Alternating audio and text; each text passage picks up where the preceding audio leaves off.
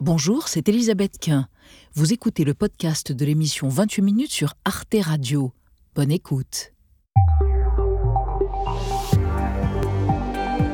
Bonsoir et bienvenue à tous. Ravi de vous retrouver pour votre rendez-vous du vendredi soir, le club de 28 minutes. Bien sûr, ils sont venus, ils sont tous là, ce sont nos clubistes de choix évidemment, journalistes, essayistes, dessinatrices, ils vont désosser l'actualité de la semaine. Au menu ce soir, une toute petite participation, 5% des électeurs inscrits, une victoire étroite, 54% des voix, mais une grosse taxe pour les véhicules les plus lourds. La mairie de Paris et les écologistes triomphent, les propriétaires de grosses voitures vont passer à la caisse. C'est des bagnoles qui sont beaucoup trop lourdes. Ça émet plus de CO2, ça consomme plus d'énergie. Quand les gouvernements font pas le boulot, eh ben quand on est en responsabilité à Lyon, euh, à Paris et ailleurs, et eh ben on fait notre part, qui est de protéger celles et ceux qui circulent à pied ou en vélo.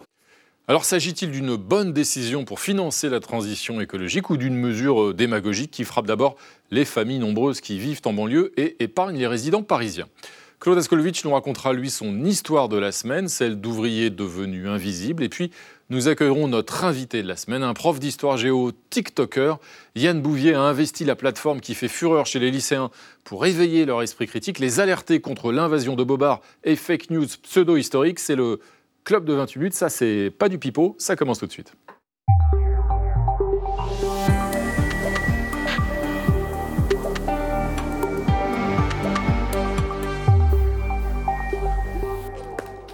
Alix Van. Bonsoir Renaud. Ça va Très bien. C'est toujours un, plaisir de vous retrouver, Alix. Et Valérie Brochard, ça alors? Eh ben oui, je suis Même là. le vendredi? J'ai vu de la lumière, je suis rentrée. Eh ben vous êtes toujours la bienvenue, vous aussi Valérie. Bienvenue à toutes les deux. Et voici nos clubistes de ce soir. Bonsoir Nesrine. Slaoui, ravi de vous accueillir, écrivaine d'être là. et journaliste. Bienvenue à vous. À vos côtés, Laetitia Stroche-Bonnard. Bonsoir Laetitia, essayiste, rédactrice en chef des pages débat de l'Express, dont la une apparaît à l'écran. Et à l'écran, le voici, il scintille, il illumine déjà. C'est un certain Jean Quatremer, c'est ça Bonsoir. Bonjour, ça va Jean Quatremer Très bien. Bienvenue, comme on dit chez vous, à Bruxelles, correspondant européen de Libération. Libération dont la une apparaît, la une de ce matin. Et au pupitre, notre ami Coco, à propos de Libération, vous dessinez à Libération notamment, et à Charlie Hebdo, bien sûr.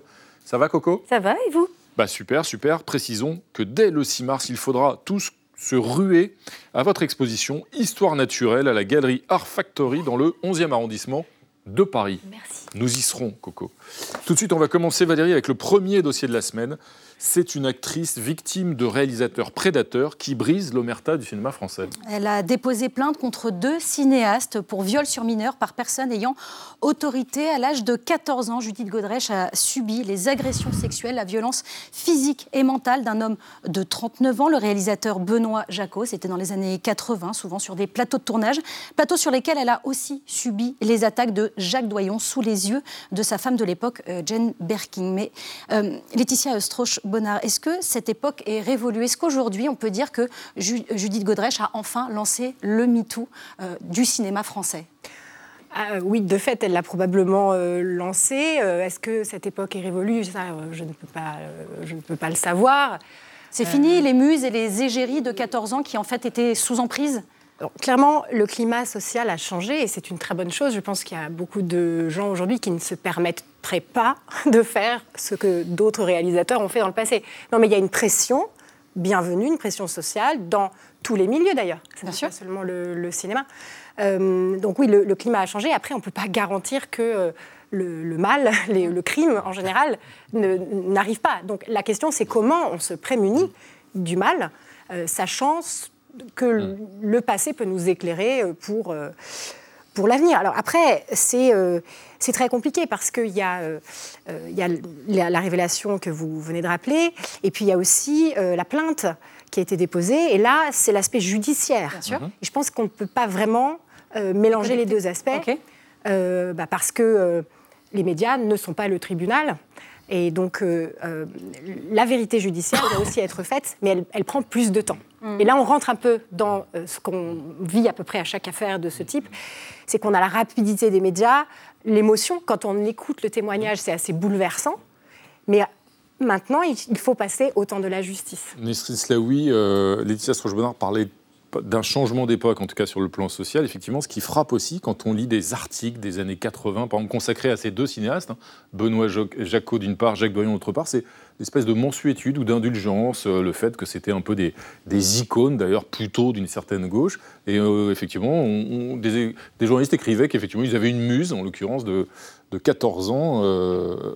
Euh, qu'est-ce que ça vous inspire cette, Effectivement, les deux réalisateurs étaient très. Cette indulgence à l'époque, enfin, ce, ce, discours? Les deux réalisateurs étaient déjà très vocables et, et, donnaient en fait à voir et, à savoir ce qu'ils pensaient des jeunes femmes avec qui ils travaillaient. Donc c'était totalement grand public. Et ce qui est assez marquant, ce que ça montre aussi du mouvement MeToo, c'est que c'est pas une libération euh, de la parole des femmes, c'est pas juste que les femmes se mm. mettent à parler, c'est qu'elles sont juste plus écoutées qu'avant. Mm. J'ai regardé les mm. étapes euh, de Judith Godrèche, elle avait déjà écrit un livre à 21 ans où elle racontait l'emprise qu'elle vivait de la part d'un homme plus âgé, et euh, elle a fait une interview sur France Inter où elle raconte, elle dit mais c'est juste que ça s'est fait en plusieurs étapes, mais ça fait des années que je parle en réalité. Et c'est ce qui est assez marquant avec ces femmes-là, c'est qu'on se met juste à les écouter. Et juste pour revenir sur l'aspect judiciaire, pour l'instant, il n'y a aucun homme qui a été condamné. C'est-à-dire qu'aucun homme qu'on a, été, qu'on a accusé publiquement, notamment dans le cinéma. Parce que aussi la question de la prescription. Oui, la question de la prescription et il y a la question aussi du système judiciaire qui a euh, du mal à traiter ces, ces cas de violence-là quand, mhm. euh, quand il y a absence de preuves et surtout comment on, comment on prouve agression sexuelle et viol des années après. Comment, comment vous regardez euh, les choses, Jean Quatremer? D'abord, là, il s'agit d'une affaire de pédophilie. C'est autre chose que. On est au-delà même de la violence faite aux femmes. D'accord la, pédophilie pure. Mhm. Et ce qui est frappant, c'est comme dans l'affaire Gabriel Matzneff, mhm. c'est le fait que ça soit tout un milieu qui se protège. Mm. C'est-à-dire qu'il y a à la fois effectivement le monde culturel, mm. mais il y a le monde médiatique, parce que les journalistes savaient ce qui se passait. Je veux dire, il faut arrêter. Les gens se disent Oh mon Dieu, on découvre ça. Non, on le savait, exactement comme. Bah, les journalistes qui couvraient, euh, en l'occurrence, l'actualité du bah, cinéma. Ça, va bien au-delà de ça. Mm. Je me rappelle très bien au moment de l'affaire Dominique Strauss-Kahn. Bon, en 2007, je raconte ce que tout le monde savait, c'est-à-dire que Dominique Strauss-Kahn était un harceleur sexuel et qu'il agressait les femmes. Je raconte ça. Mais là, tout le monde médiatique me tombe dessus en disant Mais mon Dieu, comment franchir ces, cette, ligne rouge entre la vie privée et la, vie publique? Ça, ça, le, ça, le, regarde lui seul. Je dis, mais non, c'est des violences faites aux femmes. Et en réalité, tout le monde le savait. On se racontait sous le manteau, on rigolait. de surcroît, là, ce sont des enfants. C'était des femmes enfants, de surcroît, ce sont des mineurs. Non, mais là, c'est ce que j'ai dit. J'ai dit, hum. la, pédophilie, là, c'est une affaire de pédophilie. Donc, c'est encore, encore plus grave. Mais la violence faite aux femmes est, hum. plus générale. Nesrine euh, Slaoui, le, le, règlement de la cérémonie euh, des Césars a changé. Et, dorénavant, si un artiste mis en examen ou, condamné pour violence privée, euh, si jamais il obtient une statuette, eh bien, il n'y aura aucune remise de prix sur scène, ni aucun discours pour la personne concernée. Est-ce que c'est pertinent? Est-ce que c'est une bonne chose? Moi, ça me semble extrêmement pertinent tant que la société n'a pas réglé son problème. C'est-à-dire que, et là c'est là où je ne suis pas d'accord avec ce que disait euh, M. Quatremer, c'est qu'en fait, on, je, vous donne un, un, nom pour. pour, c'est privilège de l'âge. C'est pour solennaliser ma parole. Mais, on peut s'appeler Jean Enesri, il n'y a pas de problème. Mais c'est surtout que euh, ce que je voulais dire, c'est qu'il ne faut pas détacher la pédophilie euh, des violences sexistes et sexuelles parce qu'il y a un continuum, en fait, euh, et les, féministes essaient de le montrer depuis des années, qu'il existe un continuum entre les violences sexistes et sexuelles, dont l'inceste et la pédophilie, jusqu'au au, féminicide, au viol qu'on peut vivre à l'âge adulte. C'est vraiment une perception de la société où les corps des femmes et des enfants sont dominés. Ça va dans le même, dans le même sens, malheureusement. et, pour, et par rapport à, à cette question euh, de, des Césars. Je ne sais pas si vous vous rappelez, j'imagine que oui, il y a Adèle Haenel qui s'était levée euh, par rapport à, Paul, voilà, par rapport à, Polanski qui avait dit on se lève et on se casse. Et Virginie Despentes avait répondu par une tribune dans Libération. Euh, justement, je pense que c'est très important parce que c'est du symbolique. Je vais vous donner un exemple très simple pour expliquer cela. Si on vit tous dans un petit village et que notre boulanger est accusé de pédophilie ou de violence sexuelle, je peux vous promettre que personne va acheter son pain. C'est-à-dire qu'il va y avoir, il va y avoir un effet, il va y avoir, il va y avoir un effet, il va y avoir un effet de, non mais attendez, alors là, mais, mais, ça peut être faux. C'est le principe. mais l'accusation ne, vaut pas euh, crime. Ah oui. mais on peut avoir un principe de précaution. C'est-à-dire qu'on a non, non, Alors, non, mais là, je pense qu'on passe d'un sujet à un autre un petit peu trop facilement. Moi, je ne compare pas le témoignage de Judith Godrèche qui quand même euh, qui a un crime très très très vraisemblable. Qui l'accuse de crime non. C'est le seul crime pour lequel on est Qui semble très, très, très vraisemblable. Et les rumeurs qui voudraient qu'un boulanger soit un pédophile. Vous bah voyez bien la différence. Il y a une plainte. mais vous vous rendez compte que ça pourrait vous arriver à vous Si demain on dit il y a une rumeur, bah, vous avez violé. Moi, je ne serais, ah non, mais moi je ne serais pas accusé de viol, ça je peux vous garantir. mais on est accusé. Mais bien sûr. Mais là on parle de la justice et de la présomption On a compris, on a compris votre désaccord. On va avancer. Il y a les acteurs, il y a les boulangers. Et puis il y a les psys aussi, hein, Coco Exactement. et ah, face à ces révélations, Jaco se confie chez le psy. Toutes ces gamines excitées, que faire De l'hypnose. Eh ben voilà. Et un deuxième dessin de Coco. Et euh, bah, la nouvelle vague est devenue euh, vieux monde, MeToo. Merci Coco. Euh, Valérie, on va passer à votre duel de la semaine. Et ce duel, eh bien, c'est le coup de sang d'un père qui renie son fils en quelque sorte. À ma gauche, Renaud François Bayrou, le président du Modem. À ma droite, Emmanuel Macron, le président de la République, qui apprenait mercredi soir la nouvelle. C'est non. Non pour François Bayrou, l'actuel maire de Pau, a fait savoir qu'il ne voulait pas rentrer au gouvernement, n'insistait pas alors qu'il l'a soutenu, conseillé pendant cette année, cette fois. C'est fini avec Emmanuel Macron. Il n'y a, je cite, pas d'accord profond sur la politique à suivre de l'éducation nationale qui tangue à la défiance des citoyens qui grandit. Hier, sur France Info, François Bayrou tirait à balles réelles. Rupture euh, en France, euh, constante, euh, continuelle, progressive et de plus en plus grave entre la base et les pouvoirs. On a vu cette crise en fond des Gilets jaunes, on vient de voir cette crise en fond des agriculteurs, dans le domaine de la santé. Et il rajoutera un peu plus tard hein, que le gouvernement est aussi trop parisien. Mais pourquoi tant de haine Lui qui, à peine relaxé dans une affaire d'emploi fictif au Parlement européen, qui n'est toujours pas close, lui qui préparait son cartable avec sa plus belle trousse pour reprendre le ministère de l'Éducation, pourquoi tant de haine Eh bien, parce qu'il est vexé. Il voulait l'éducnat, on lui propose les armées, ce n'est pas ce qu'il avait demandé. L'allié historique de la majorité présidentielle est blessé. Il se sent humilié par son ancien meilleur copain. Rappelez-vous, en février 2017, ils avaient mélangé leur sang. François Bayrou avait tout donné à son candidat préféré qu'on écoute. C'est éminemment ce que nous voulions faire dès le début avec En Marche, un rassemblement progressiste qui dépasse les clivages.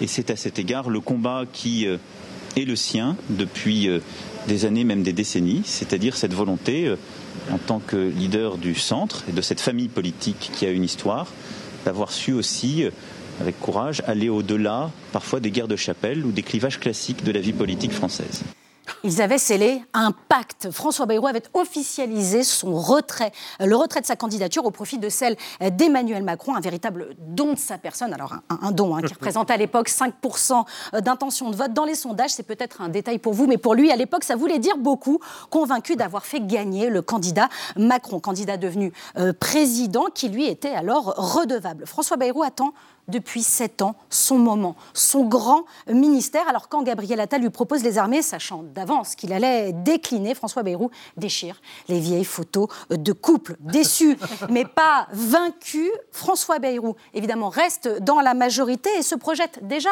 dans l'élection de 2027. Mais Jean Quatremer, est-ce qu'il a ses chances? je pensais aux vieilles photos de couple. Ah bah, l'image est belle. Ah, c'est des effets, des souvenirs personnels. Enchaînez, revenez sur François Bayrou. Ah, quelle était la question Est-ce que vous y croyez, vous, à cette, à cette candidature, peut-être en 2027 de François, François Bayrou, qu'il semble il faut toujours se méfier des momies, elles peuvent se réveiller. Ah Non, mais il faut quand même être sérieux. Je veux dire que François Bayrou, non, je, n'y crois pas une seconde. Et à un moment, il faut passer la main. Et d'ailleurs, il s'est fait lâcher par l'ensemble de son parti. Euh, je rappelle quand même que, c'est que, que Jean-Louis Bourlange a publié un communiqué. Qui le président de la Commission des Affaires étrangères de l'Assemblée nationale. Absolument, et qui est vraiment un des grands sages euh, du modèle. Et qui est une, des grandes, une des dernières grandes intelligences politiques françaises. Et qui dit voilà, on avait le choix entre le soutien sans participation et, et nous avons choisi et la participation sans soutien, on a, choisi la participation sans soutien, ça n'a plus strictement aucun sens. Voilà. Donc je trouve, ça assez pathétique de la part de Bayrou, euh, parce qu'il euh, y a un côté un peu, euh, je dirais, caprice. Mmh. Cela ah. étant, mmh. je trouve que c'est très inquiétant pour Emmanuel Macron, parce qu'il n'a plus d'entourage, il n'a plus d'amis. Mmh. là, vous voyez, par exemple, dans le nouveau, dans le nouveau gouvernement, il s'est coupé, par exemple, de Clément Beaune, je veux dire, qui était un fidèle parmi les fidèles. Mais qui reste-t-il? Olivier Véran, qui a assuré le service après-vente du Covid etc. Je veux dire, c'est quand même complètement fou la façon dont il s'isole de cette façon-là. Et est-ce qu'il voulait vraiment de François Bayrou au gouvernement, Emmanuel Macron et Gabriel Attal Ça m'étonnerait. Euh, il est assez déloyal dans l'ensemble, Emmanuel Macron. Ah oui, déloyal, complètement. Il a été avec plein de, plein de ses anciens euh, partenaires. Peut-être même avec François Hollande, en tout cas, c'est ce que pense François Hollande. Non, mais on le, sait depuis le début. Moi, ce que je trouve, euh, ce que je trouve quand même assez inquiétant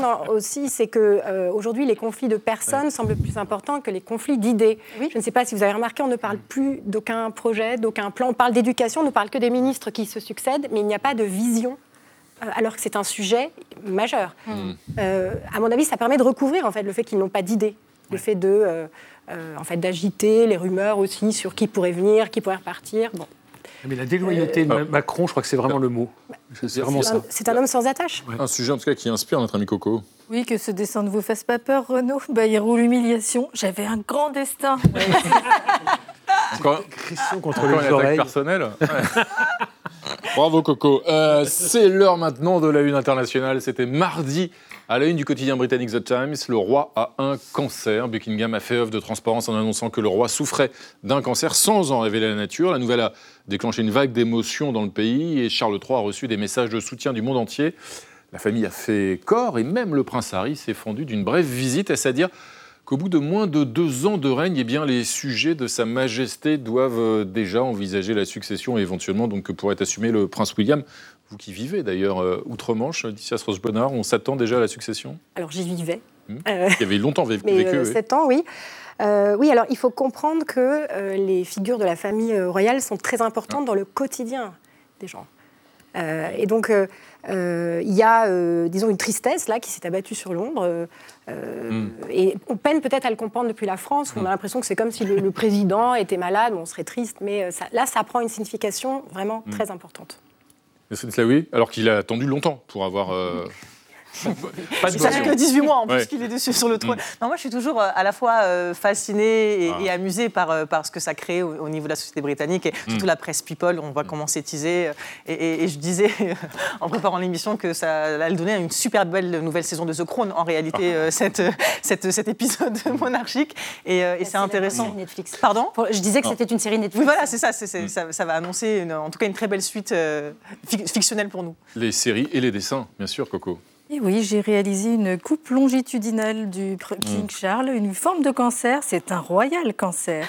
Merci Coco. Je vous remercie de m'avoir épargné les, oreilles du, roi Charles III qui aurait pu aussi vous inspirer. Euh, Alix, c'est l'heure de votre point com de la semaine. Et ce soir, vous allez nous parler d'une personnalité qui a fait euh, l'actualité toute la semaine. Et non, non, c'est pas Amélie ou Dea Castera. Et non, on ne tire pas sur les ambulances, comme dit le célèbre dicton. Non, on va parler de Taylor Swift. Avant-hier, la célébrissime chanteuse de pop faisait parler d'elle. Ses avocats ont demandé à un jeune étudiant américain de cesser de traquer les vols de euh, la pop star, de, de, cesser de traquer ses allées et venues dans son jet privé. Le jeune homme, en fait, les publie depuis des mois sur X, anciennement Twitter, ce qui, selon les avocats de la star, provoque chez elle une détresse physique et émotionnelle et elle craint pour sa sécurité. Ce n'est pas drôle, Jean Quatremer. D'où ce titre du magazine Rolling Stones. Les avocats de Taylor Swift menacent le traqueur de vol en jet privé pour harcèlement. Mais on peut raconter cette histoire autrement. Il y a un utilisateur de X qui a voulu raconter ça d'une autre manière. Autre titre, une milliardaire à l'énorme empreinte carbone et aux fans enragés intimide un jeune étudiant qui accède légalement à des données publiques. Voilà. Tweet qui n'a pas plu aux fans de Taylor Swift, qui ne sont pas tous enragés d'ailleurs. Jack Sweeney veut montrer au grand public que la star pollue et c'est vrai qu'en 2022, en l'espace de quelques mois seulement, elle a émis plus de CO2 qu'un Français moyen en 1000 ans. Donc, euh, réaction évidemment sur X à la suite de ces informations. Je vous cite un tweet. Taylor Swift va chercher du lait au marché du coin de la rue avec une vidéo d'Indiana Jones dans son avion. Encore une vidéo parodique. Taylor Swift quand la télécommande est de l'autre côté du canapé. Et là, c'est une femme dans un hélicoptère. Donc en pleine polémique, Taylor Swift a tout de même revendu l'un de ses jets privés, ce qui n'a pas beaucoup ému euh, la toile. Alors je vous cite un autre tweet. Oh, c'est l'une des plus grandes martyrs de notre époque. Ils n'ont pas de cœur. En défense de la chanteuse, c'est vrai que ses voyages sont quand même à la hauteur de sa célébrité, de son succès. Mercredi, elle a entamé sa tournée mondiale à Tokyo. Mais dimanche dernier, elle assistait au Grammy Award. D'ailleurs, elle a fait plus qu'assister puisqu'elle a raflé pour la quatrième fois le Grammy du meilleur album de l'année. Un Grammy très controversé, le sien. Je vous un tweet. Vous êtes en train de me dire que Michael Jackson a reçu un Grammy pour l'album de l'année et Taylor Swift 4 oui, mais oui, c'est comme ça. Et elle a gagné plus de Grammy du meilleur album de l'année que Frank Sinatra ou encore Stevie Wonder. Performance extraordinaire du jamais vu. Donc que les internautes le veuillent ou non, l'interprète de Don't Blame Me, qui est un morceau plutôt agréable à écouter si vous voulez, a un impact immense sur la musique actuelle et aussi sur la politique. Il y a quelques jours, on apprenait que pour les prochaines élections présidentielles américaines, 18% des Américains se disent plus susceptibles ou alors beaucoup plus susceptibles de suivre le candidat de Taylor Swift. Réaction donc à cette information sur X. Les Américains sont sacrément allumés quand même. Hein. Bon, en tout cas, les démocrates prennent très au sérieux l'influence de la star sur, donc qu'on peut même qualifier de gourou en robe à paillettes, sur les élections, d'où ce titre d'article. Swift réussira-t-elle à teinter la Floride en bleu, qui est la couleur des démocrates? Réaction d'un internaute sur X. Non, même le sorcier Harry Potter n'y arriverait pas. Bon, bien que simple soutien, la chanteuse est déjà traquée comme si elle était une personnalité politique. D'ailleurs, elle est attendue au Super Bowl qui aura lieu lundi prochain, qui est la célèbre finale de football américain qui aura lieu à Las Vegas. Pour aller voir son compagnon qui figure parmi les joueurs, il faudrait donc qu'elle prenne un vol depuis Tokyo jusqu'à Las Vegas. Il y a même des médias américains et canadiens qui ont calculé, oui, c'est possible de le faire en, ce temps imparti. Donc sur X, une internaute imagine déjà la présence de la chanteuse dans les gradins en disant ceci. Pendant que Taylor Swift assistera au match sans rien faire, ses fans se diront Oh mon Dieu, elle est en train de respirer. Et oui, on s'attend peut-être à ce genre de tweet. Euh, Nesrine Slaoui, que vous évoque l'influence, même politique, politique, cette influence extraordinaire de Taylor Swift?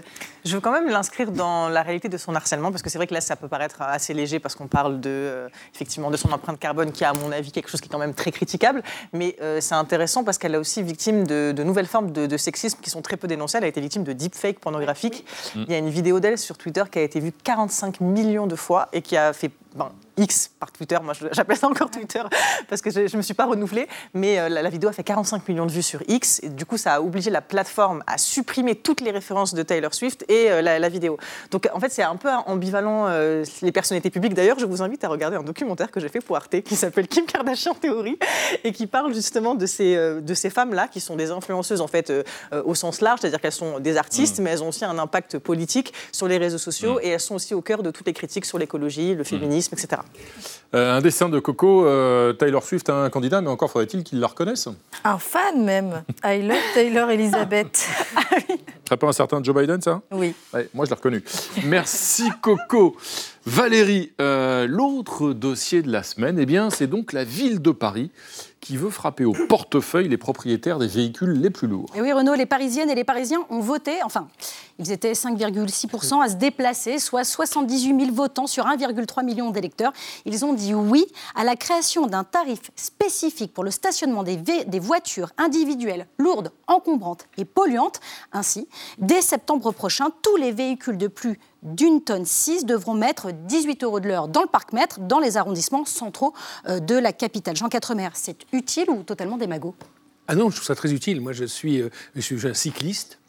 Et je peux vous assurer que je suis opposé à ces énormes bagnoles. C'est extrêmement dangereux pour les piétons, extrêmement dangereux pour les, pour les cyclistes. On a euh, toutes les voitures alors toutes les, toutes les, Non, mais je veux dire, vous savez, de, on a fait euh, je veux dire, les ordinateurs, les téléphones, etc. On les a réduits de, de, de, taille depuis 40 ans. Réduit, réduit, réduit. Maintenant, on a des téléphones, bientôt, ça sera euh, ma bague, le téléphone. Et le seul truc qu'on ne réduit pas, mais qui grossit, c'est la bagnole. Et d'énormes voitures, et on voit des gens qui sont tout petits dans la voiture, on a l'impression que c'est télécommandé, même ces bagnoles, qui sont à l'intérieur et qui sont, et qui sont là entre se, en train de se balader dans, dans, dans, les, dans les, rues de villes qui n'ont pas été faites pour ça. Le, le, le, le, SUV a été fait pour les espaces américains. Mmh. Ça avait une logique. Et aux États-Unis, mmh. les rues font un kilomètre et demi de large à New York. Je suis désolé, ce qui n'est pas le cas de Paris, encore moins de Bruxelles où je vis. Je peux vous assurer que c'est une catastrophe. C'est dangereux. C'est vraiment des bagnoles qu'il faut supprimer. Stroche Bonheur, précisons d'ailleurs qu'il n'y a, a, pas que les SUV concernés. C'est puisque c'est le point. C'est les véhicules et les plus lourds que ce soit. La difficulté, euh, Jean, c'est que. Bruxelles après. Allez-y, les Comment fait-on quand on a des enfants et quand hein on en a trois Bah oui, mais j'ai eu des on enfants, a... j'avais un scénic. Alors, Très cool. Est-ce qu'on peut mettre trois enfants petits les uns à côté des autres dans un scénic ouais. Eh bien, moi, j'ai essayé, ça n'est pas possible. Les trois sièges, ce n'est pas possible. Avant, je n'avais pas de permis, je n'avais pas d'enfant. Maintenant, j'ai les deux et je me rends compte qu'avant, je pestais contre les SUV. Et maintenant, j'ai une voiture. Alors, c'est pas un SUV, ah, mais ça ressemble. C'est lourd, je pense. Mm, mm. Mais je ne peux pas faire autrement. Et la vérité, c'est qu'aujourd'hui, les familles, de toute façon, sont déjà chassées de Paris depuis longtemps. C'est tellement cher. Pourquoi avoir, ah, dis pourquoi avoir distingué effectivement les, les, les, banlieusards et les résidents ça, parisiens qui, eux, sont euh, ah, parce que exemptés de cette là, taxe je, Ils ont déjà les moyens d'être là. Ils ont mmh. peut-être un parking mmh. privé. Enfin, vous vous rendez compte quand même mmh. ce que ça dit de notre société aujourd'hui, que la capitale de notre pays ne peut pas accueillir des gens qui sont dans la force de l'âge et qui ont plusieurs enfants? Alors, précis... pas beaucoup contre 3 ans. Précisément, justement, Moi, euh, certains élus réagissant à la votation organisée par Mairie de Paris ont pointé cette coupure Paris-Banlieue. Comme, euh, comme Florence Portelli, euh, la maire euh, Les Républicains de Taverny, qu'on écoute justement sur Public Sénat. C'est une sorte de ségrégation d'ailleurs sociale absolument euh, écœurante. Il y a de l'idéologie anti-banlieue et le problème c'est que la banlieue c'est pas des riches. Je veux dire, pour une socialiste c'est quand même incroyable d'avoir une politique anti-banlieue et une politique en effet anti-famille. Alors Tavernier, on le précise évidemment, qui est dans le 95, donc en, en banlieue. Qu'est-ce que vous lui répondez c'est exactement ce qu'a dit aussi euh, Valérie Pécresse. Et moi, j'ai trouvé ça extrêmement drôle. Hein, qui, dit, c'est un péage, voilà, qui, dit c'est un péage urbain. Valérie Pécresse qui a augmenté le ticket de métro à 4 euros pour les Jeux Olympiques. Donc en fait, c'est ça ma problématique, c'est que je suis, d'accord avec euh, ce que disait Monsieur Quatremer. je suis d'accord avec ce que, ce, que, ce, que, vous disiez sur le fait qu'il faut absolument réduire le nombre de SUV dans, Paris, mais ça ne peut pas être fait sans une politique de transport public et de transport en commun qui soit. Alors, je, me suis renseigné, pour le coup, ça ne marche pas d'avoir la gratuité des transports en public parce qu'il faut pouvoir les payer et payer justement d'avoir plus de stations, plus de, plus de mmh. moyens, tout simplement. Eh mais il faut tout simplement réduire pour que ce soit accessible. En fait, mais alors, quel est le bon levier alors? Comment on fait? Ben, on, fait exactement ce qui est en train d'être fait, c'est-à-dire qu'on réduit le nombre de SUV. On fait l'argent, ça marche très bien. L'argent pour réduire euh, le, en impact écologique, ça marche très bien le fait de pénaliser les gens qui utilisent des, véhicules polluants. Ça, ça marche. Mais de l'autre côté, il faut que le, réseau métro, euh, train, etc. soit suffisamment euh, présent, de très bonne qualité aussi. On voit ce qui s'est passé à Montpellier notamment. Mmh. Ce qui a permis de faire un transfert des automobilistes vers le tramway, c'est la qualité du tramway et le nombre de dessertes que le, tramway précise. Là, là c'est voilà, exactement, c'est le problème. Et, du coup, on a un, enjeu politicien. On a l'autre élément d'un côté, Valérie Pécresse de l'autre côté, qui se mettent pas d'accord, alors que là, c'est pour le coup, c'est vraiment une politique à la fois municipale et régionale en fait. Est-ce que c'est juste de se baser uniquement sur le poids du véhicule, puisque l'autre élément qui a surpris aussi dans cette consultation, c'est que les véhicules lourds, hybrides ou électriques, eux, sont taxés aussi. Donc il vaut mieux avoir un véhicule un peu plus léger mais thermique qu'un véhicule électrique de deux tonnes. C'est absurde. Hmm. Ils n'ont pas réfléchi en, faisant, euh, en proposant ce vote. Et puis il faut distinguer peut-être entre euh, aussi peut-être entre les familles. Effectivement, je suis en train de réfléchir à sa problématique avec ses trois, bientôt cinq enfants. Non, mais c'est un sujet, c'est vrai. Peut-être que la personne seule ou le couple qui a un 4x4, eh bien dans ce cas-là, il paye le maximum et on met une surtaxe prévue par l'État. Et quand vous avez une famille, eh ben là, en l'occurrence, vous avez le droit de vous circuler avec votre. Et pour, et pour on est J'adhère. Ah, voyez bureaucratie pour gérer oui, ça. ça. Et pourtant, la bureaucratie en France. territoriale, on a. Ah ben oui, mais en même temps, oui, on sait faire. On sait faire. Et pourtant, et pourtant, l'idée LSM, on en parle aussi euh, à Lyon, à Grenoble. Est-ce que euh, est-ce que voilà, est-ce que c'est quelque chose qui va pouvoir euh, peut-être s'étendre sur toutes les villes de France? Mais oui, c'est très, c'est très possible.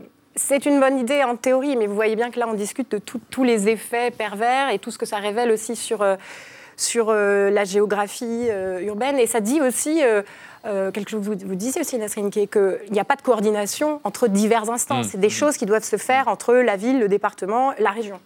Mmh. C'est pas des calculs politiciens, quoi. Là, c'est ce qu'on a. Et, on n'a pas que ça, regardez, on a un dessin de Coco aussi, qui va nous résumer l'ampleur de ce dossier, n'est-ce pas? Et eh oui, Paris-Ville-Lumière, bah déjà qu'elle n'était pas très copine avec les automobilistes. Ça va pas s'arranger. Et un deuxième dessin de Coco. Et un deuxième dessin, bah, ça ne concerne pas que les véhicules lourds, il faut y songer. Je ne mets plus mes roues chez ces escrocs parisiens. Merci Coco. C'est maintenant l'heure d'accueillir notre invité de la semaine, un prof d'histoire géo, pas comme les autres, hein, Yann Bouvier, ou plutôt Yann Toucourt, le nom sous lequel vous publiez des vidéos sur votre compte TikTok. Bienvenue à vous. Des vidéos qui cherchent à démonter donc les idées reçues, bobards, fake news en tout genre qui circulent sur l'histoire. Votre truc à vous, c'est ce que vous appelez la micro-histoire, c'est-à-dire l'histoire racontée à hauteur des, gens ordinaires. Et ce truc, d'ailleurs, vous le déclinez dans cette euh, bande dessinée Microcosme, l'histoire de France à taille humaine, paru chez First Edition. Euh, l'histoire de France, donc racontée à taille humaine à travers des personnages inconnus. Par exemple, la Première Guerre mondiale avec un certain Frédéric Branche qui est ce Frédéric Branche qui nous raconte l'histoire de la Première Guerre mondiale. Alors c'est un petit peu différent et j'insiste, hein, on n'est pas sur des, chapitres qui sont euh, essentiellement et nécessairement uniquement biographiques. C'est un ouvrage universitaire, scientifique. Tous les chapitres ont été relus par des spécialistes. Pour ce chapitre-là, par Nicolas Beaupré, spécialiste de la Première Guerre mondiale. Oui, Frédéric Branche est, un poilu euh, entre guillemets ordinaire. Moi que j'ai rencontré entre guillemets entre 2014 et 2018, j'avais déployé euh, dans le collège et ensuite dans le lycée où j'ai enseigné un projet sur Twitter et il s'agissait de de faire tweeter en temps réel, 100 ans après, jour pour jour, mm. presque à l'heure près, euh, ce poilu euh, pour, euh, voilà... 100 ans après la Première Guerre mondiale, évidemment. Exactement, exactement, dans le cadre du centenaire de la guerre 14-18. Qui a vraiment existé, c'est ça qu'il faut dire. Oui, alors... C'est un vrai monsieur. Tous les individus qu'on va retrouver dans ce livre ont effectivement existé, ça veut dire beaucoup de travail de recherche en archives, ça veut dire aussi des difficultés. Mm. il a fallu sélectionner des individus pour lesquels on avait matière mm. à dire, Et j'insiste, hein, c'est plutôt pour adultes, voire grands adolescents. On est sur du roman Oui, graphique. C'est quand même pour que le lecteur, le fait de passer par des individus méconnus, des gens ordinaires, entre guillemets, c'est quand même pour que le lecteur, quel que soit son âge, adulte ou grand, adole- grand adolescent, comme vous dites, s'identifie davantage que si jamais il, il lit, par exemple, euh, euh, l'absolutisme à travers euh, la vie de Louis XIV Alors pas nécessairement. En fait, c'est vraiment constitutif de ce qu'on appelle la micro-histoire. Donc il y a un courant historiographique qui s'est déployé dans les années 70-80, notamment auprès d'historiens italiens. L'idée, c'est que jusque-là, on faisait ce qu'on appelait l'histoire des masses, de l'histoire sérielle, statistique, histoire des femmes, des ouvriers. Et puis ces historiens arrivent et disent, mais les femmes, les ouvriers, ça, ça ne veut pas dire grand-chose. Ça ignore l'exception. Et donc en, en- en observant, en parcourant des époques, des temps, euh, en, explorant des phénomènes à la loupe, au ras du sol, on vient ramener cette exception et on vient aussi se, se souvenir, se rappeler que ceux qui nous ont précédés, même quand ils ne gravitaient pas autour des cercles des élites, n'étaient pas ballottés par les événements, ils étaient acteurs de l'histoire. Et en termes de vulgarisation, on a souvent de l'histoire des élites, de l'histoire par le haut, de l'histoire des masses. Il n'y avait pas euh, jusqu'à présent euh, de micro-histoire. oui. Exactement. Et ça permet en fait voilà, de, Il prend le relais un peu de ce que la nouvelle histoire avait inventé, justement, de ne pas passer simplement par l'histoire politique et l'histoire des grands personnages, mais de raconter les sociétés. L'idée, c'est d'amener de des aspérités aussi, voilà, de ramener de l'incarnation, comme vous l'avez dit. Donc là, là, on reçoit euh, Yann Bouvier, mais, mais vous êtes aussi euh, Yann Toucourt sur euh, les réseaux sociaux. Euh, quelle, est, euh, quelle est votre volonté? Pourquoi vous vous êtes mis sur les réseaux sociaux? C'était quoi l'idée? Alors au départ, j'y suis arrivé un peu par hasard, et puis effectivement, on a commencé à me solliciter parce que les réseaux sociaux sont euh, des caisses de résonance de, alors d'idées reçues historiques, et puis aussi de, de propos pseudo-historiques, euh, tenus parfois par des personnalités politiques, et donc c'est effectivement euh, là que j'interviens, et c'est aussi une des démarches qui est d'ailleurs au, au cœur du livre. Dans mes vidéos, j'aime expliquer quelles sont les méthodes des historiens, comment ils travaillent, qu'est-ce que l'éthique de l'historien, et donc comment est-ce qu'on peut euh, identifier un propos historique d'un propos pseudo-historique. Les entractes de Microcosme, justement, présentent ça. J'avais vraiment à cœur de le faire, et c'est aussi ce que je fais dans mes vidéos. Mais, mais Yann Bouvier, si vous, êtes, si vous utilisez aussi les, les vidéos, dites-le franchement, assumez-le. Euh, c'est aussi parce que euh, Yann Toucourt, plutôt, euh, on, on vous souhaite évidemment de vendre le plus possible au microcosme, mais sur les réseaux sociaux, vous avez près d'un million d'abonnés. C'est là qu'il est le public, c'est là que vous allez le chercher. En cumulé, oui. Notamment euh, le jeune public. Oui, alors moi, j'ai jamais euh, vraiment visé de, de- voilà, de, de chiffres d'audience particulières, mais il y a une appétence. pour les jeunes, oui. Alors, il y a TikTok, il y a Instagram, il y a YouTube, mais il y a surtout une appétence, en fait. Il, y a Il une faut aller là pour déconstruire justement les fake news, les bobards historiques. Disons, alors je suis pas le seul à le faire. Je suis pas le seul à le faire. Il y a par exemple Actuel Moyen Âge sur X, il y a Nota Bene sur YouTube. Mais il faut bien sûr être présent sur les lieux numériques sur lesquels euh, certains n'ont pas de scrupules à venir manipuler, tordre le passé à des fins politiques et idéologiques. Et c'est là que le fer doit être porté. Il faut lutter contre les romans, qu'ils soient nationaux, euh, qu'il s'agisse du roman rouge ou même parfois de romans libéraux qui, qui manipulent le passé. Ou comme Et- Maître Gims qui raconte qu'il y a de l'électricité au-dessus des pyramides Enfin, Oui, mais alors il faut. Par exemple J'ai pas vrai? Ah, je sais pas, attendez, on va, on va voir la réponse. Non, non, non, mais j'ai fait une vidéo, effectivement, je suis intervenu sur ce sujet-là. célèbre rappeur. euh, qui- Ouais. qui Mais il faut le faire sans condescendance et il faut aussi essayer de comprendre pourquoi. C'est-à-dire qu'effectivement, il y a cette idée selon laquelle l'histoire de l'Afrique serait un peu le parent pauvre des histoires continentales en Europe. Et donc, euh, il faut euh, ramener du scientifique. C'est ce qu'on fait ici, c'est ce que je fais dans mes vidéos, mais il faut le faire sans, sans se montrer mordant, condescendant. Et alors, comment faites-vous pour résumer sans trahir? Parce que vos vidéos font parfois 3 à 4 minutes, c'est nettement moins long qu'une heure devant une salle de classe. Comment faire justement alors? C'est beaucoup plus long qu'un format classique, euh, vertical, Oui, c'est type, quelques euh, secondes, en. TikTok, etc. Euh, ben, c'est beaucoup de travail d'écriture, c'est peser ses mots et c'est essayer d'être le plus nuancé possible. C'est aussi ce qui a présidé à l'écriture des textes de, de Microcosme. Mhm. Et c'est essayer d'être au plus juste et, et d'être le plus fidèle à l'état actuel des connaissances et aussi à indiquer quelles sont nos incertitudes sur telle ou telle thématique quand il y en a. Mais encore une fois, le cœur, je pense, du travail, c'est d'expliciter au plus grand nombre comment travaillent les historiens. C'est- Mes vidéos comme ce livre sont des déclarations d'amour à ce qu'est l'histoire universitaire disciplinaire. Elle est trop méconnue. Justement, un dernier mot, un tout dernier Oui. mot, Yann Bouvier. On a découvert avec horreur ces dernières années à quel point le métier de prof d'histoire pouvait être dangereux. Évidemment, on pense à l'assassinat de Samuel Paty. Vous évoquiez ces bobards, ces fake news, cette pression qui peut être idéologique, religieuse ou autre, justement, qui s'exerce sur le récit de la vraie histoire. Et on a découvert aussi à travers un certain nombre d'enquêtes que nombre d'enseignants, et on peut les comprendre hein, dès lors qu'ils ont peur, s'auto-censure justement face à ces menaces-là. Est-ce que vous, en tant qu'enseignant, il vous est arrivé de vous auto-censurer Est-ce que vous comprenez euh, ce comportement je peux, je peux le comprendre. Moi, dans les, dans les établissements dans lesquels mmh. j'enseigne, je ne suis pas confronté à, ces problématiques. Et je pense qu'il ne faut pas non plus sous-estimer l'intelligence de nos élèves. Il y a récemment eu une enquête OpinionWay dont beaucoup se sont alarmés et qui a en fait sondé les connaissances en histoire des plus jeunes, mais sous forme de quiz, de dates, mmh. ce qui ne veut mmh. rien dire. L'histoire, ce n'est pas ça. L'histoire, c'est la compréhension de phénomènes passés. En 2016, il y a eu une enquête qui s'appelle Les Récits du commun, qui a été déployée par l'Université Lyon 2. On demandait à 7000 jeunes d'écrire l'histoire de France, d'écrire l'histoire nationale, de lui donner du sens. Et on s'est aperçu qu'ils avaient des connaissances et surtout qu'ils arrivaient à articuler les événements et les phénomènes entre eux. Et vous savez, hein, quelqu'un qui aura 40, 50 ans et qui saura que 1515, c'est Marignan, hmm. si vous lui demandez ce qui s'est passé à Marignan, hmm. quelles étaient les troupes opposées à François Ier et quelles ont été les conséquences euh, hmm. plus ou moins euh, longue distance de l'événement, ils ne sauront pas vous répondre. Merci euh, Yann Bouvier, Yann Toucourt. et vous allez repartir avec un, un dessin, puisque vous aimez les dessins. Oui, bah, dans toute cette grande poubelle qui est TikTok, enfin un truc intelligent. Eh Il fallait chercher. Merci Coco. Et un deuxième dessin? Et puis un deuxième, mais c'est vrai que dans l'histoire de 28 minutes, on pourrait eh faire une sacrée encyclopédie, je pense. À propos de gens ordinaires, effectivement, raconter le 21e siècle à travers ce Jean Quatremer. Merci Yann Bouvier, merci à vous.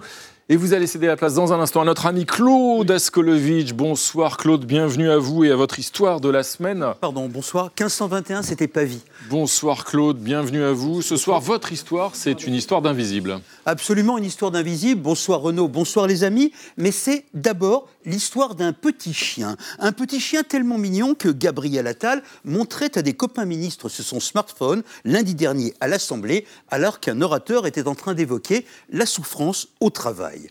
Et cet oubli de soi d'un jeune homme de pouvoir m'avait semblé la bonne histoire à vous raconter cette semaine, car elle illustrait la déconnexion d'un pouvoir tellement chic et tellement parisien qu'il en perdrait de vue les destins ordinaires.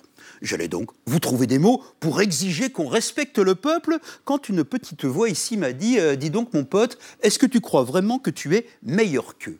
Alors je me suis regardé, plus vraiment jeune homme qui n'a pas de pouvoir, mais qui, dans son boulot, toute la semaine, concrètement, s'est détourné du peuple, le peuple qui pourtant souffre et qui meurt, qui meurt vraiment à deux pas de chez moi. L'histoire de la semaine, pardonnez-moi, c'est donc la mienne, peut-être la nôtre. La mienne, celle d'un journaliste qui s'occupe quotidiennement de la revue de presse sur France Inter et qui, cette semaine, à partir de nos journaux, a parlé des abstinences sexuelles des Français, de la mort de l'amoureux du Grand Nord, Jean Mallory, du souvenir de déportés juifs et du souvenir aussi d'esclaves enterrés en Martinique. Et puis, j'ai parlé de Judith Godrèche et des femmes qui accusent le psy Gérard Miller. Belle semaine. Sauf que pendant ce temps, cette même semaine, le journal Le Monde a décliné jour après jour une enquête magistrale sur les morts au travail. Il y en a deux par jour dans notre pays. Je n'ai pas dit jusqu'à ce matin un seul mot de ces morts. Pas un mot sur Cédric, frappé par une pierre suite à un tir dans une carrière. Pas un mot sur Alexandre, lui asphyxié dans une blanchisserie industrielle. Pas un mot sur Alban, qui lui est passé à travers la toiture d'un hangar alors qu'il posait des plaques photovoltaïques. Trois semaines, c'était le jour de son 25e anniversaire, trois semaines après avoir commencé dans ce boulot trouvé sur le bon coin. Pas un mot pour Pierrick, lui écrasé sous une rectifieuse à parpaing un jour qu'il avait pris sur ses vacances pour aller aider ses collègues à la maintenance. Et pas un mot pour Ludovic, percuté à la tête par le monte-charge des poubelles qui fonctionnait sans sécurité dans la brasserie où, âgé de 19 ans, il servait des cafés. J'ai fini par lire, c'était cette nuit, leur mort, et j'ai lu les raisons de leur mort. Ils meurent parce que les cadences, ils meurent parce que les machines sont brutales et sont adoptées, ils meurent parce qu'on fait trop vite, ils meurent parce que les mises en sécurité, ça coûte cher. Tiens, il en aurait coûté 6 000 euros pour monter dans les règles un échafaudage au patron d'Alban, le débrouillard du Bon Coin, qui avait dû louer chez Kiloutou l'échelle avec laquelle il était monté sur le hangar d'où il est tombé. Ils tombent et ils meurent. Ils meurent plus souvent quand ils sont jeunes, ils meurent plus souvent quand ils sont intérimaires. Forcément, on ne les a pas formés. Tom, qui était étudiant, se faisait des sous dans l'abattoir breton où travaillait sa mère.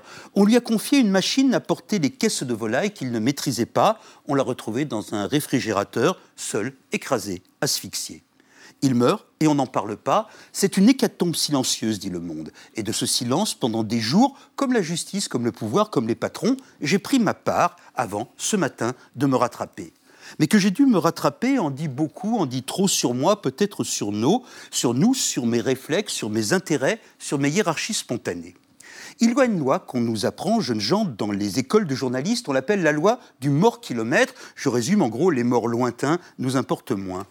De cela, je déduis que la question sociale, le monde du travail, ses plaies, ses drames, la vie des ouvriers, la mort des ouvriers, tout cela se passe loin de nous, loin de moi, dans une réalité contiguë, peut-être superflue, minorée, préoccupée que nous sommes, préoccupée que je suis, d'autres scandales, d'autres misères que celle du salariat, que pourtant le capitalisme exploite et broie à la petite semaine. Oui, je sais, ils ont l'air bien vieux, bien ringards, ces mots. Mais peut-être un jour nous relirons Zola et le trouverons pas si éloigné de nous que cela. Peut-être un jour on nous dira j'accuse. Peut-être un jour nous cesserons de nous étonner d'être souvent par le peuple regardés en ennemis. Merci Claude. Un dessin de notre ami Coco. Eh, l'exploitation jusqu'au bout, chute mortelle sur un chantier, Alban, ce sera retenu de ta paye. Merci Coco. Euh, mes amis, vous avez choisi chacun une photo qui illustre vos yeux l'actualité de la semaine. On va commencer par votre photo, Jean Quatremer. Il s'agit d'un grand avocat, d'un ancien grand euh, garde des Sceaux, évidemment, Robert Badinter, dont on a appris aujourd'hui la disparition à l'âge de 95 ans. Absolument, c'est la mort d'un géant, un défenseur euh, inlassable des droits de l'homme, de l'état de droit. Et euh, il va énormément nous manquer. Je rappelle que c'est grâce à lui que la peine de mort a été abolie en 1981, alors que 63% des Français étaient toujours favorables à la peine de mort. Il, il avait obtenu, il avait obtenu la grâce, enfin la grâce, il avait réussi à convaincre des jurys de ne pas condamner à mort un certain nombre de, criminels, ce qui n'était pas rien, alors que la foule dehors hurlait à mort. Euh, et ensuite, il était un grand président du Conseil constitutionnel, il a transformé le Conseil constitutionnel, il a fait du Conseil constitutionnel ce qui est devenu euh, aujourd'hui. Euh, il a affirmé notamment l'autorité des traités européens sur les lois nationales, c'est-à-dire que ça a été une révolution copernicienne pour le droit français. Et vraiment, jusqu'au bout, il a défendu l'état de droit. Merci Jean. Euh, Nesrin Slaoui, on va enchaîner avec votre photo qui nous emmène au, Sénégal, au Sénégal où euh, l'élection présidentielle a été reportée. Exactement, et, c'est un, moment de crise politique assez inquiétant à la fois pour la population locale, mais euh, pour l'Afrique tout entière, rappeler un petit peu le contexte, depuis l'indépendance du Sénégal dans les années 1960, c'est quand même un phare, un modèle démocratique pour l'Afrique euh, de l'Ouest. Les présidents se sont tous succédés en respectant le modèle démocratique, le fonctionnement des élections. Et là, on a Macky Sall, donc en fait, qui est, euh, son dernier mandat, il ne peut pas se représenter. Et donc, euh, il a demandé un report des élections. Le Parlement l'a voté ce lundi. La scène était même très perturbante. Elle a beaucoup circulé sur les réseaux sociaux, notamment ici en France, parce qu'on voit les députés de l'opposition se faire exclure, se faire repousser du Parlement pour que le vote puisse puisse, être acté. Donc l'élection, elle est reportée à dans dix mois. Macky Sall explique qu'en en fait, il veut permettre à un autre candidat qui est son rival de vraiment pouvoir se présenter. Enfin voilà, il, détourne un peu le, problème. et il y a une vraie inquiétude au, sein de la, société, je vais finir là-dessus, c'est parce que à chaque fois que les Sénégalais manifestent, ils sont violemment réprimés. On pense à 2021, 2023, les morts qu'il y a eu dans, la rue. Donc c'est un moment de tension politique assez inquiétant et il faut vraiment le, regarder de très près. Merci Nesrine Slaoui. Laetitia Sroche-Bonard, on finit avec votre photo. Euh, donc euh, ça se passe c'est dans les Alpes-Maritimes, une station de ski euh, où on skie sans neige quasiment. Après vous avoir parlé de voitures, je vous parle de ski. Allez-y, allez-y. Allez euh, de SUV, je vous parle de ski. Euh, eh bien aujourd'hui, on peut skier dans des stations où il y a du, de la neige artificielle parce que, vous le savez sans doute, à cause du réchauffement climatique, la véritable neige eh bien, est absente. Je trouve simplement que c'est un, c'est quelque chose d'assez absurde, ou en tout cas que c'est un modèle qu'il faudrait certainement interroger, parce que quand on remplace de la vraie neige par de la neige artificielle, on dépense à la fois beaucoup d'eau et beaucoup d'énergie. Mmh. Mais par-dessus tout, je pense qu'il y a quelque chose d'étrange à ne plus skier sur de la vraie neige, parce que quand on aime skier, en fait, on aime dompter les éléments. Merci Laetitia. Euh, Coco, votre hommage à Robert Badinter. Oui, sur la mort de Robert Badinter, il m'avait aboli, aboli comme personne. C'est la défense du Merci Coco. C'est l'heure maintenant de retrouver notre poète du vendredi soir, ce facétieux troubadour dont les saillies illuminent nos fins de semaine, Benoît Forgeard. Ce soir, dans Des Rives des Continents, il se demande s'il faut blâmer ceux qui persistent à apporter leur soutien à des personnalités faisant l'objet d'accusations graves au nom de la fidélité. Bonsoir les amis. L'époque a ceci de positif qu'elle nous oblige à remettre en question des valeurs qu'on croyait indiscutables. Pérenne, inconditionnelle, imputrescible, l'amitié serait cette substance merveilleuse qui résiste aux soubresauts de l'actualité et à la compétition. Mais attention, car l'amitié vous engage si vous la manifestez publiquement à l'égard d'une personnalité sur la sellette, c'est vous aussi qu'on incriminera pour votre aveuglement et votre incapacité à comprendre l'époque. J'avais en CE2 un ami, Laurent, avec qui il m'arrivait de partager le même mouchoir détrempé sous le regard dégoûté de nos camarades. Solidaires, compagnons de la rhinite, on peut dire qu'on a vécu, Laurent et moi, l'enfer de l'écoulement nasal. Or, quelques années plus tard, au cours de mes trois jours, sur qui je tombe Laurent. C'est lui qui m'a conseillé de prétendre avoir pris des drogues et m'a permis d'être réformé P3. Il va sans dire que si demain Laurent tombe pour accusation d'agression sexuelle, je serai là, prêt à lui tendre la main et un mouchoir, en vertu du passé et de l'amitié. Cette démonstration de fidélité n'empêche pas que je signerai parallèlement la pétition pour que soient entendues les voix de ces victimes présumées, car plus encore que de Laurent, je reste l'ami indéfectible du genre humain. Pourtant, là encore, je n'ignore rien des atrocités, des baleines massacrées, des enfants qu'on maltraite, de la bêtise ordinaire qui se renouvelle chaque jour avec une créativité désespérante. Et pourtant, je ne lâche pas le genre humain. Je continue d'y croire. Avec le genre humain, je suis comme Fanny Ardant pour Gérard Depardieu. Enfin non, justement parce que mon amitié, mon espérance s'accompagne d'une critique vigoureuse et d'une lucidité que je ne qualifierais pas de totale, mais enfin disons euh, une lucidité quoi. On se trompe quand on envisage l'amitié comme une valeur absolue, comme un dogme. Mal cultivé, l'amitié est une plaie pour la société. C'est le prétexte à l'omerta, aux solidarités douteuses, aux copains qu'on couvre alors qu'ils se sont comportés comme des cons. On croit se montrer grandiose, on est juste lâche. Sans compter que bien souvent, ce n'est pas tant l'ami qu'on cherche à sauver que soi-même et la photo de jeunesse qu'il a permis de garder vivante. Oh amitié, que d'horreur on a laissé commettre en ton nom.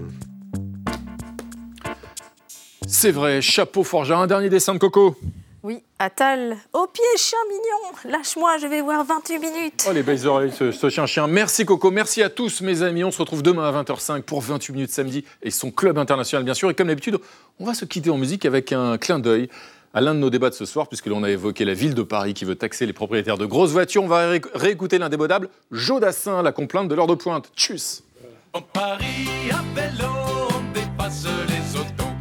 Vélo, dans Paris, on dépasse les taxis.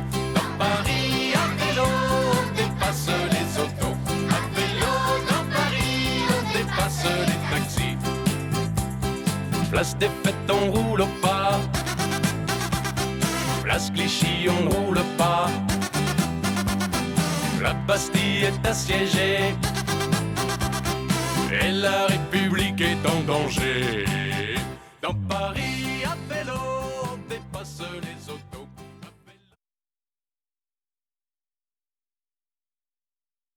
Retrouvez le podcast de 28 minutes sur toutes les plateformes de podcast et sur arteradio.com. Et pour soutenir l'émission, abonnez-vous, commentez, critiquez, mettez des étoiles et partagez le podcast avec vos proches.